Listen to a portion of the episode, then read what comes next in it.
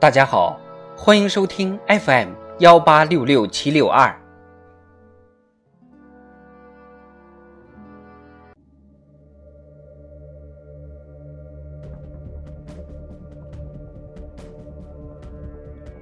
庆祝中国共产党建党一百周年特别节目《中国共产党一百年大事记》。一九三四年。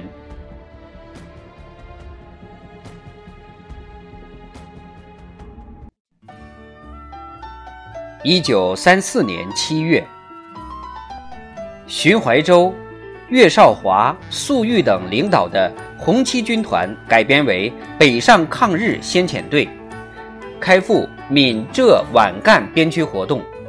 十一月，同方志敏领导的红十军会合后，组成红十军团，成立以方志敏为主席的军政委员会。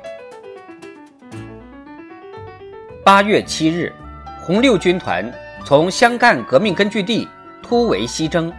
十月，与红三军会师，红三军恢复红二军团番号，贺龙任军团长，任弼时任政治委员。随后逐步开创湘鄂川黔革命根据地。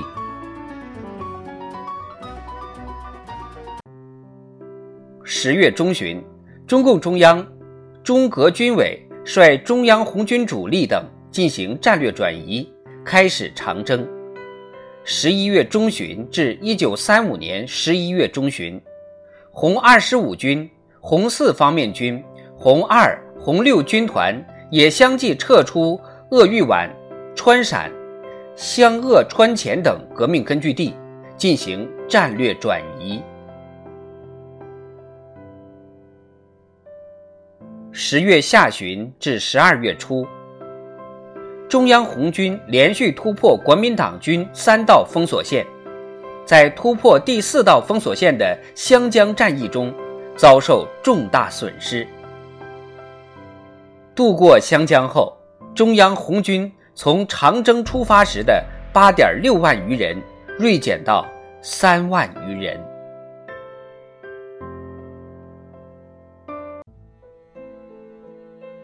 十月，中央红军主力长征后，中共中央决定成立以项英为首的苏区中央分局和中央军区，以陈毅为主任的中华苏维埃共和国中央政府办事处，领导留在南方根据地的红军和游击队坚持斗争。南方游击战争历时三年，地域范围包括八省十几个地区。有力配合了主力红军的战略转移，保留了革命力量。